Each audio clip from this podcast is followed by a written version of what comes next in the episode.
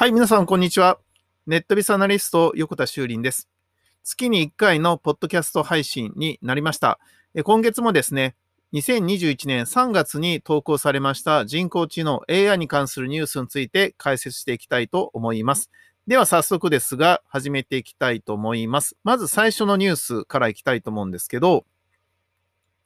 えー、東京大学松尾豊研究室、えー、無料でディープラーニングを学べる講座開始ということで、4月からですね、えー、開始になるようです。ということで、まあ、大学生の方、まあ、東大の方はじめ、え、他の大学生の方は無料で学べるそうなので、これは申し込んだ方がいいですね。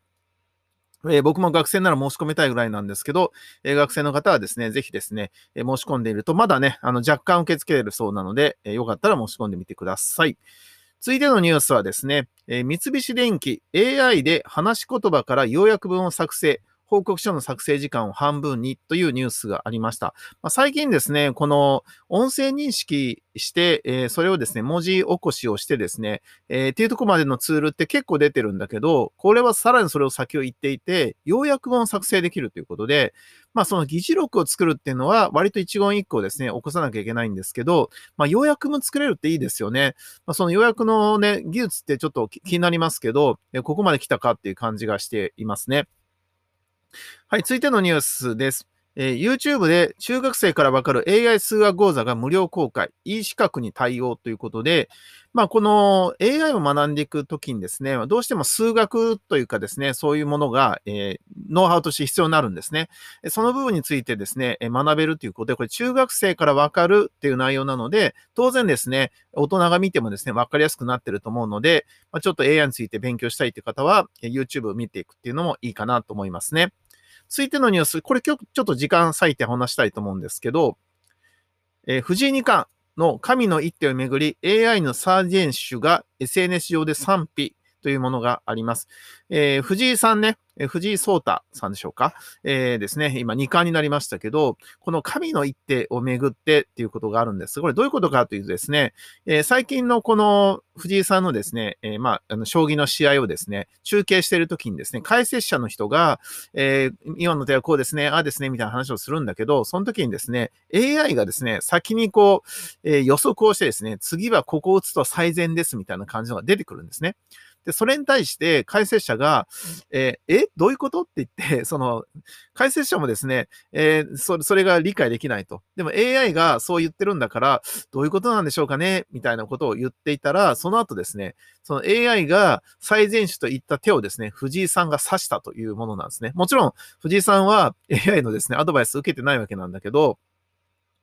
まあ、そのようなことがあったことによって、まあ、ちょっと興ざめすると、えー、感動が半減するみたいな声があったそうなんですね。で、これは、その AI っていうものが今までであれば、そのレベルが低かったので、まあ、AI が予想しようがですね、改正者は、の方が正しかったりしたんだけども、AI の方が上に行ってしまったと、っていうものに対して、その、それを上回る手をですね、えー、藤井さんが、まあ、まあ、上回るっていうか同じ手をですね、打っていったことによって、このようなことが出てきてるということだと思うんですよね。だから、その、いかに AI のレベルが上がったかっていうことも言えるんだけど、まあちょっとその番組としての作り方っていうのを問われるようになったっていうのは、このぐらい AI の精度が上がったっていうことを表していてですね、まあ非常に面白いなと思いますね。確かにこの、ちょっと見直さなければですね、あの、興ざめですよね。で、なんかその、AI レベルのことを藤井さんがやってるみたいに思われたらね、え困るわけだけど、藤井さんがやってることを後から分析したら、AI に分析したらその通りだったっていうのはいいんだけど、なんかですね、えー、面白くないなっていうのはわかる気もしますね。えー、まあそこまで来たということでしょうか。はい、続いてのニュースです。はい、こちら。えー、AI 加山雄三が役所スーパーで館内放送、茅ヶ崎市が地域活性でということで、これはあの、声ステーションというですね、まあ、以前にも紹介しましたけど、ツールによってですね、えー、音声をですね、自動生成することができるようになったので、まあ、それでですね、館内放送を加山さんの声で流れるというものだそうですね。まあ、このようなものっていうのが、これからどんどん出てくるよっていう話をしたんだけど、実はですね、えー、今週、あ、今月ですね、結構こんなニュースがいろいろあって、あの、ジミー大西さんの声でとかですね、えー、剣道小林さんの声でみたいなのがあったりしてですね、これ、それぞれですね、実は声ステじゃないとこからですね、作っているんですよね。なので、まあ、このような技術っていうのはこれからどんどん出てくるんじゃないかなっていうふうに思われますね。はい、えー、続いてです、えー。追突まで0.5秒、迫る危険をリアルに警告、AI 衝突予防システム搭載ドラレコ登場というものがありました。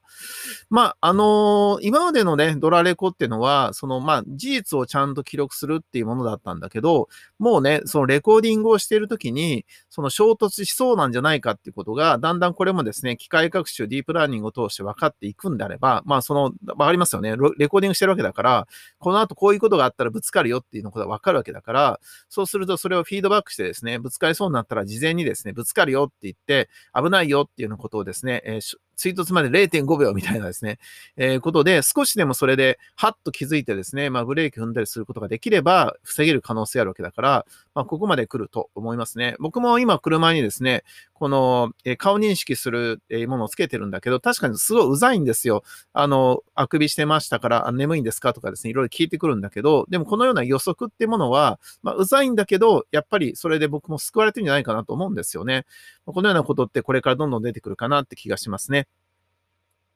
はい、続いてのニュース。人工知能が人間らしさを学ぶために、あえて間違いもするように作られたというものが入ってきました。えー、これもね、あの、人間は間違うものだっていうね、え、AI は間違わないもんだっていうですね、ものがあったのに対して、よりこう人間に近づけようと思うと、間違いをするようなプログラムをあえて人工知能にするっていうようなものが、まあ、あるということなんですね。まあ、このようなことになってくると、間違い具合、えもしくは間違ったものからの改善、えー、まあその最適化具合っていうもので、その人間らしさっていうか人間っぽいえ AI っていうの出てくるとですね、そうするとですね、100%完璧を求めるのが AI ではなくて、人間っぽいものが AI なんていうふうになってくると、人間でいいじゃんって話に僕はなると思うんですよね。だからこの辺はですね、あの、まあ何がいいのかわかんないんだけど、その AI を選ぶときも、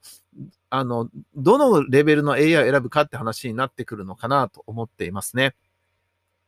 まあ人間に、人間に近づければいいってもんじゃ僕はないと思ってますけどね。はい、えー、続いてのニュースですが、はい、えー、こちらがありますということで、えー、この辺ですね、剣道小林さんの AI の話とか、ジミー・オンさんの AI の話はさっきいたしましたが、えー、あとはですね、はい、えー、AI は敵か、やがて宇宙戦争が始まるってですね、石黒博教授の革新っていうものがあるんだけど、僕はこれね、すごくですね、えー、懸念しているんですけど、まあ、今ですね、世の中っていうのは、情報戦になっていますね。えー、そしてその情報戦からさらにもっとですね、えー、高度なというか、ウイルス戦みたいな感じになってるんじゃないかなと思うんですけど、その、実際にこう攻撃をしてきてから何か仕返すっていうのはもう遅いので、事前にですね、えー、その衛星、スパイ衛星などを使って、相手が何かをしそうだから、事前にね、その動きを察知してこうするとか、事前に警告を与えるみたいなような情報戦になったりとか、えー、もしくはですね、スパイの活動によって、え、何々しようとしてるから、えー、こっち側も何かしなきゃいけないみたいな話になってきてると思うんだけど、でもこの情報戦になった時点で、えその実際の戦争の前にですね、情報をどのようにコントロールするか制御するかっていうことが重要になってくると、そうするとですね、情報を AI によって出せていけるじゃないですか。入手も AI にってできていきますよね。まあ、そうするとですね、その情報の取り方によっては、まあ、このようなことが起きてくるっていうのもわからんでもないなって気がしていて、まあ、その、まあ、良かれと思って AI がやってることが、結果的にですね、その、え変な判断をしてしまわなければいいなっていうふうに思っているんですね。まあ、ここら辺はすごい難しい問題だなって気がしています。はい、続いてのニュースです。AI と学生に同じ課題でレポートを書かせるかどうなるか。えー、これ実際にやったそうなんですけど、えー、遜色なかったそうですね。なので、その、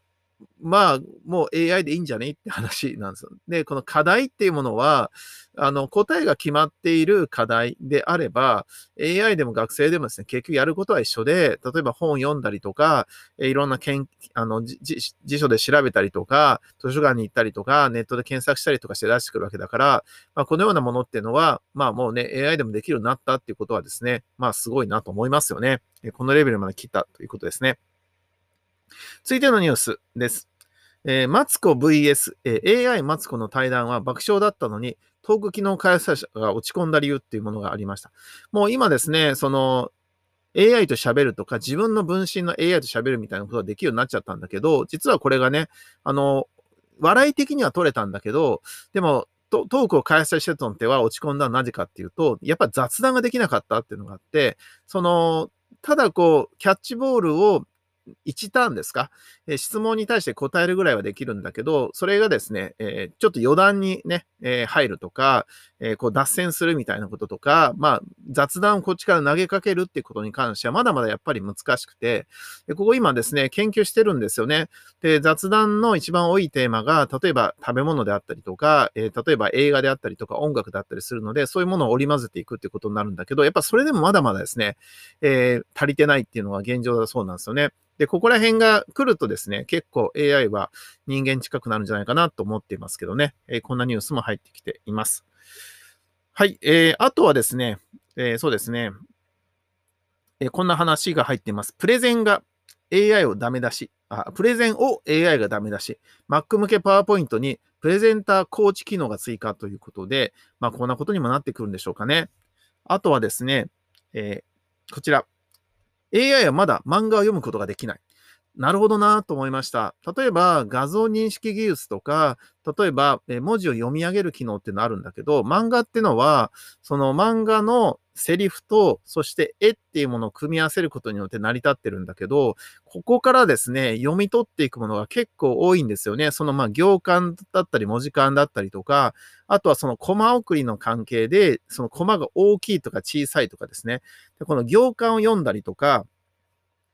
言わないで、セリフで言わないで絵で、絵で表したりとかしてるものの組み合わせによって成り立ってるんだけど、これをね、あの人間がね、えー、簡単にですね、漫画を読める状態になってるっていうのは、結構日本進んでるそうなんですよね。で、この技術って確かにまだまだ AI は難しいんだなっていうことで、普通にね、えー映像認識とか画像認識とか音声認識ができるけど、その組み合わせ技っていうのは難しいんだなっていうのがね、えこの辺でも分かったニュースなんかが入ってきましたね。ということですね。あの、他にもですね、ありますけど、えまたですね、え来月、えお届けしたいなと思っていますので、よろしくお願いします。では、来月またお会いしましょう。ネットベースアナリスト、横田修林でした。ありがとうございました。バイバイ。